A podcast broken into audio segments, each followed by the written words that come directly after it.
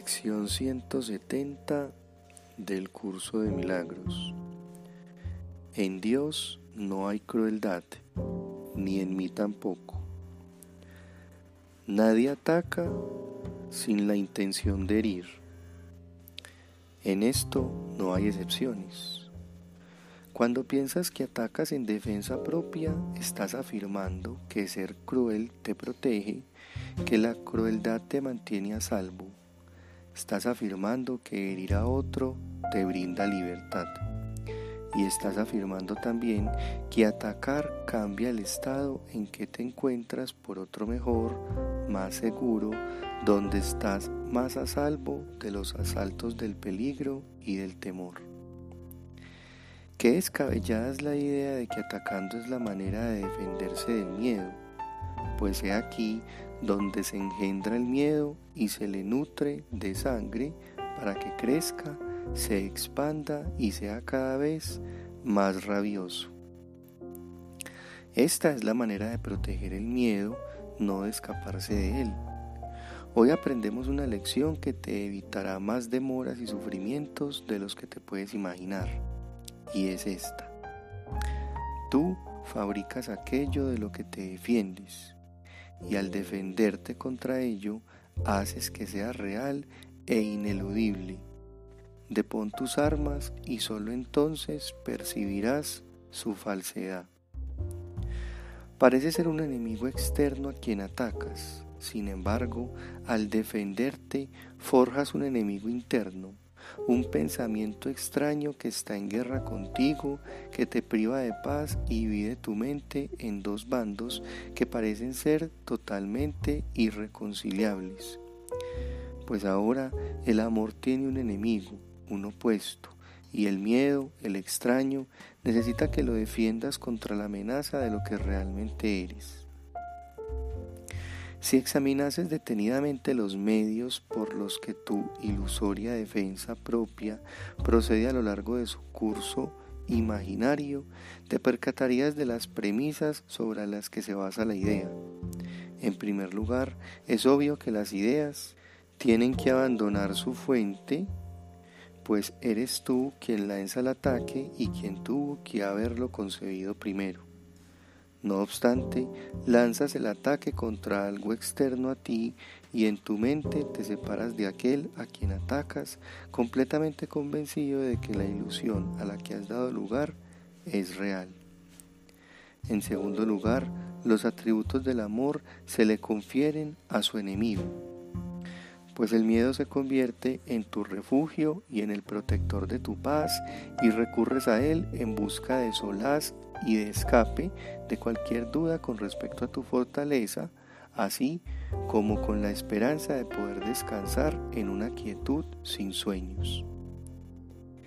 Y al así despojar al amor de lo que le pertenece a él y solo a él, se le dota con los atributos del miedo, pues el amor te pediría que depusieses todas tus defensas por ser estas meras necedades y ciertamente tus armas se desmoronarían y quedarían reducidas a polvo, pues eso es lo que son. Al tener al amor como enemigo, la crueldad se convierte necesariamente en un dios, y los dioses exigen que sus seguidores obedezcan sus mandatos sin rechistar. A aquellos que cuestionan la sensatez o cuando menos la cordura de tales exigencias se les castiga severa e implacablemente, pues son sus enemigos los que son irrazonables y dementes, mientras que ellos son siempre justos y misericordiosos. Hoy examinaremos fríamente a este Dios cruel y nos daremos cuenta de que aunque sus labios están manchados de sangre y de que su boca parecen salir llamas, está hecho de piedra, no puede hacer nada. No tenemos que desafiar su poder, pues no tiene ninguno. Y quienes ven en él su seguridad no tienen ni guardián ni fortaleza a los que invocar en caso de peligro, ni ningún poderoso guerrero que salga en su defensa. Este momento puede ser terrible, pero también puede ser el momento en el que te emancipas de tu abyecta esclavitud. Pues al estar frente a este ídolo y verlo exactamente como es, llevas a cabo una elección. Vas a restituirle al amor lo que has procurado arrebatarle para ponerlo a los pies de ese inanimado bloque de piedra. O vas a inventar otro ídolo para que lo reemplace pues el Dios de la crueldad adopta muchas formas. Siempre es posible encontrar otra. Mas no creas que el miedo es la manera de escapar del miedo. Recordemos lo que se ha subrayado en el texto con respecto a los obstáculos que la paz tiene que superar. De estos, el último, el más difícil de creer, que en realidad no es nada, si bien aparenta ser un bloque sólido, impenetrable, temible e insuperable, es el miedo a Dios mismo. He aquí la premisa básica que entrona como un Dios al pensamiento del miedo, pues el miedo es venerado por aquellos que le rinden culto y el amor parece ahora estar revestido de crueldad. ¿De dónde ha surgido la creencia tan irracional de que hay dioses de venganza? El amor no ha confundido sus atributos con los del miedo, mas los que le rinden culto al miedo perciben su propia confusión en el, en el enemigo del miedo y la crueldad de éste como parte del amor. ¿Y qué podría ser ahora más temible que el corazón del amor mismo? Sus labios parecen estar manchados de sangre y de su boca parece brotar fuego, pero sobre todo Él es terrible e increíblemente cruel y ciega las vidas de todos aquellos que lo consideran su Dios.